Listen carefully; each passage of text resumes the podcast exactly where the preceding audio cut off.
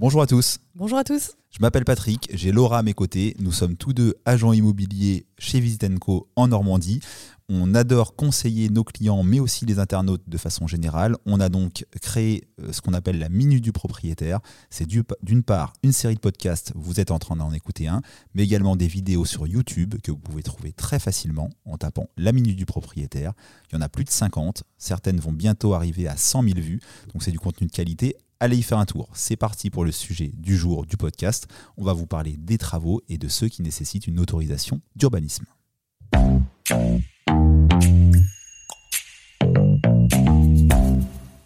Alors, on a voulu traiter ce sujet-là avec Laura parce qu'on le voit en 2022, le bâtiment va à tout va. Avec le confinement, les Français sont restés chez eux, ont eu le temps de réfléchir à leur habitat, ont eu envie d'améliorer leur maison. Pour certains, ont réussi à épargner euh, des fonds et donc se sont lancés dans d'importants travaux de rénovation. Ça fait deux ans que à tout va, les Français changent les fenêtres, posent des poêles à peler.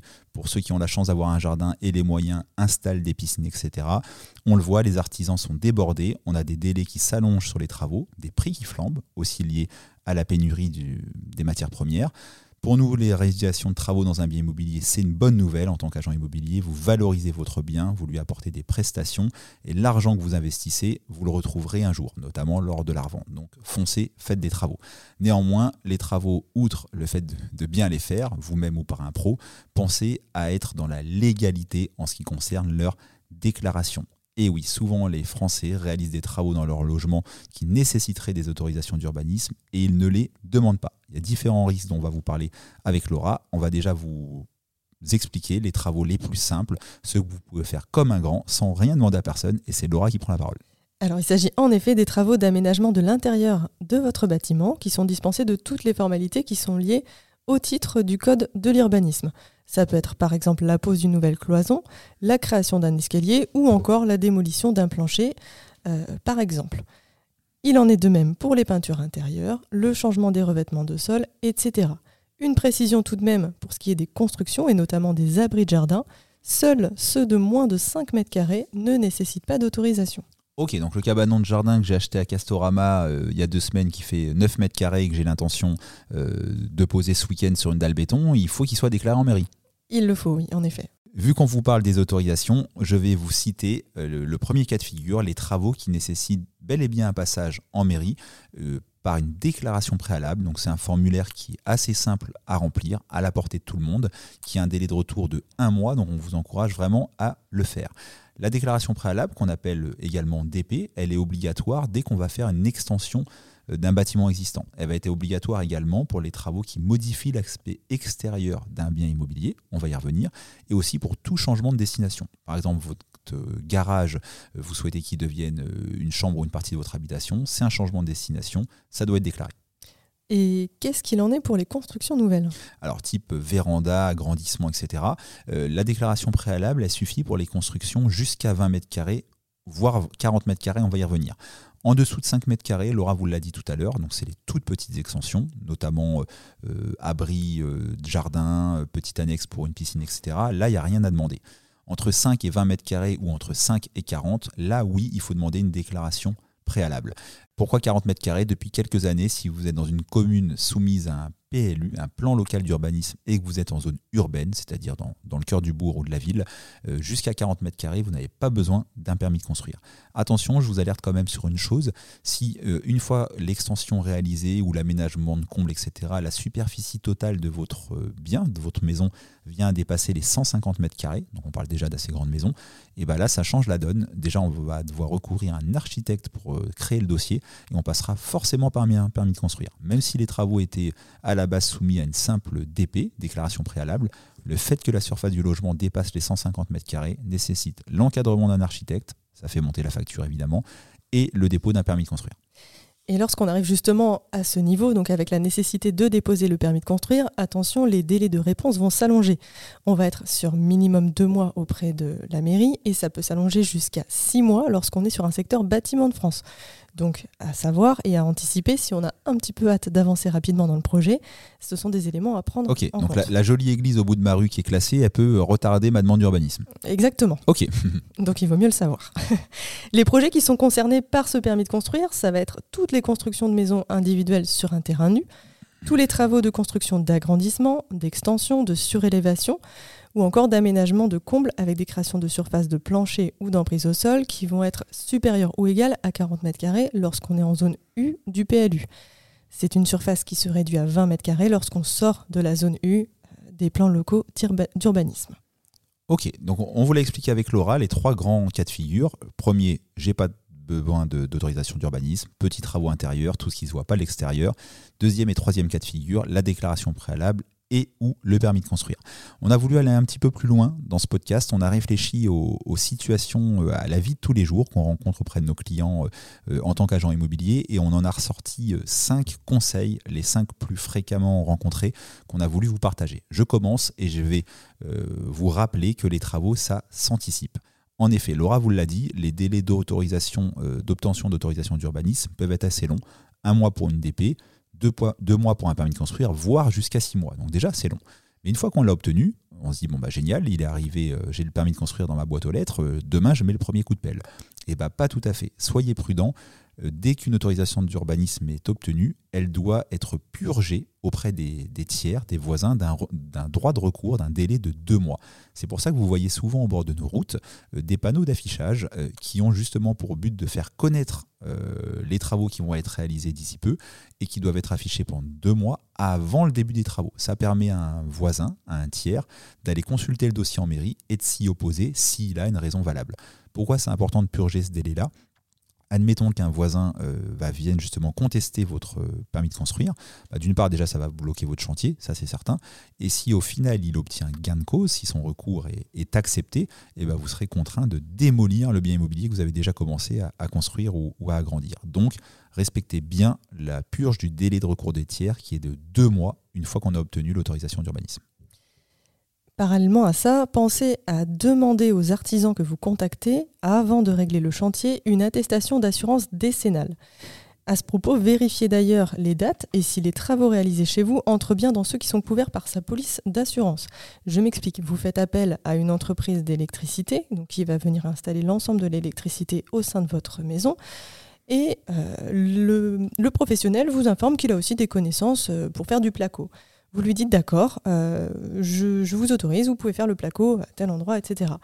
Eh bien, peut-être que si jamais euh, vous rencontrez des problèmes dans, les deux, trois, prochaines années qui suivent, euh, eh bien, dans la police d'assurance souscrite par le professionnel, ce placo ne va pas rentrer en compte. Et auquel cas, bah, pas de chance, rien ne sera possible contre le professionnel. Donc, à vérifier précisément en détail. Déjà, ça va vous être utile, donc comme on l'a évoqué, en cas de problème. Et d'autre part, si vous revendez votre bien sous 10 ans, elle va vous être nécessairement demandée. Exactement. Conseil numéro 3, c'est encore une forme d'anticipation, mais cette fois-ci, ce n'est pas une anticipation de délai, mais une anticipation de, sous, de financier.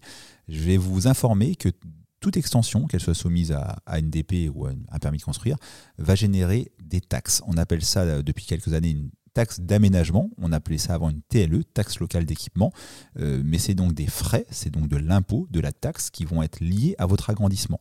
Si je suis très pratico-pratique, j'ai euh, un client qui vient de faire une extension près de Ouistreham il y a quelques mois d'une euh, maison. Il a fait une extension en bois de 21 mètres carrés, très jolie, bien réussi d'ailleurs. Euh, il a reçu, six mois après avoir obtenu son permis de construire, une taxe d'aménagement de 1200 euros. Donc c'est quand même pas négligeable. Et pour ceux qui se lancent dans une construction complète de maison, bah, la taxe d'aménagement peut souvent dépasser les 5-6 000 euros. Donc forcément, c'est à, prendre en considération. Et deuxième chose auquel on ne pense pas toujours, tout ajout de prestation, tout agrandissement d'une maison, toute installation de piscine et ainsi de suite et ainsi de suite viendra à terme, au bout d'un an ou deux, le temps que les impôts calculent tout ça, augmenter votre taxe foncière. Donc faire des extensions, amener des prestations, c'est bien, mais il faut être conscient du coût financier à l'instant T, les artisans, juste après les taxes et sur le long terme, la taxe foncière. Si vous habitez en appartement et donc si vous êtes en copropriété, certains travaux peuvent nécessiter l'autorisation du syndicat de copropriétaires lors de l'Assemblée générale. Alors parfois des travaux simples comme un changement de sol en copro peuvent être contraires au règlement de copropriété. Par exemple, la pose de carrelage est interdite dans certaines zones en copropriété pour limiter des nuisances sonores. Soyez vigilant également si vous êtes en lotissement, puisque le lotissement est soumis à des contraintes supplémentaires lorsqu'il y a un cahier des charges et ou un règlement de lotissement en place. Ils viennent rajouter donc des conditions à celles qui sont inscrites dans le plan local d'urbanisme de votre commune. N'hésitez pas à ce propos à vous renseigner auprès de votre mairie qui pourra vous apporter des précisions ou éventuellement à faire appel à vos conseillers euh, immobiliers chez Visitenco qui sauront répondre à vos interrogations à ce propos. Super. D'ailleurs, Laura, une fois qu'on a tout fini, on, a fait des travaux, comme on a on a bien fait les choses, on les a déclarés en mairie, on a purgé le délai de recours des tiers et on a fini ces travaux. Est-ce qu'il y a encore quelque chose à penser? Eh bien oui, on va penser à déclarer l'achèvement des travaux, la DAACT. C'est euh, donc un dossier qui va attester des conformités de travaux, qui va être euh, déposé en mairie L'idée, c'est de vérifier que euh, les travaux réalisés sont bien en cohérence avec les autorisations accordées initialement. Si jamais euh, il y avait donc un contrôle et si des anomalies étaient euh, relevées, la demande de remise en conformité peut être faite, et si ce n'était pas le cas, si cette remise en conformité ne pouvait être faite, il pourrait y avoir un risque de démolition. Donc là, ça commence à aller un petit peu loin et ça peut être quand même très embêtant après tous les frais engagés et le temps passé. Donc euh, s'assurer dès le départ que tout est bien dans le cadre, tout est bien dans les règles et que vous avez euh, l'ensemble des autorisations pour mener à bien le projet. Exactement. Ça laisse un délai de 90 jours à la mairie pour venir contrôler. Si elle ne le fait pas ou si tout va bien, après vos travaux, ils sont définitivement incontestables. Et c'est ça la bonne nouvelle de, ce podcast. Euh, je vais finir par une conclusion pour aider les personnes qui se lancent dans tout ça. si on doit simplifier à l'extrême le fait de savoir si on doit ou pas demander des autorisations d'urbanisme à sa commune pour faire des travaux dans sa maison, on va vous dire que regardez comment est votre maison et posez-vous la question de savoir si les travaux que vous envisagez vont changer ou non son aspect extérieur, ce qui est visible de l'extérieur. Si la réponse est non, pas d'autorisation à demander. Si la réponse est oui, et même pour des choses minimes, on va vous donner quelques exemples avec Laura, vous devez demander à minima une déclaration préalable, voire même un permis de construire. On va vous citer quelques exemples. Je vais commencer moi par exemple par la simple pose d'un Velux, même petit. Il n'y en avait pas là en lieu et place, vous posez un Velux, vous devez le déclarer. Pourquoi? Parce qu'encore une fois, ça change l'aspect extérieur de votre bien immobilier. Laura va vous donner d'autres exemples. Il, en est de même, par exemple, si vous remplacez les vieilles fenêtres en bois par des des nouvelles fenêtres en PVC, vous changez l'aspect extérieur de votre bien. Euh, également, si euh, euh, vous choisissez de remplacer une toiture en tuile par une toiture toute neuve, qui cette fois va être par exemple en ardoise, on change complètement l'aspect du bâtiment, donc nécessité de le déclarer. Exactement. Plus vicieux, une simple couleur de volet. Imaginez vos, vos volets actuels sont, sont, blancs. Vous vous dites, bah, j'ai envie de, penser au sud, au Pays Basque, et je vais les repeindre en, rouge foncé. C'est très joli, moi j'adore, pas de souci. Sauf que, est-ce que ça change oui ou non l'aspect extérieur de votre bien? Ben oui, la réponse est oui, c'est infime, mais oui. Et donc ça doit se déclarer en mairie. Et en théorie, même pour un changement de couleur de volet, vous devez obtenir une déclaration préalable. Donc ça va assez loin. Le conseil de fin, questionnez votre mairie, Laura vous l'a dit, ou questionnez votre agent immobilier si vous en avez un. On espère avec Laura que ce podcast vous a plu. Nous, on prend beaucoup de plaisir à les enregistrer. N'hésitez pas à nous soumettre des sujets immobiliers en commentaire, que vous écoutiez sur une plateforme de podcast, que vous voyez ce podcast sur YouTube. Posez vos questions en commentaire, on y répond. Mettez-nous des likes d'encouragement. Abonnez-vous à nos différents réseaux sociaux, notamment à notre chaîne YouTube. Et on vous dit à très bientôt pour un nouveau podcast. C'était Patrick. Ciao. C'était Laura. À très bientôt.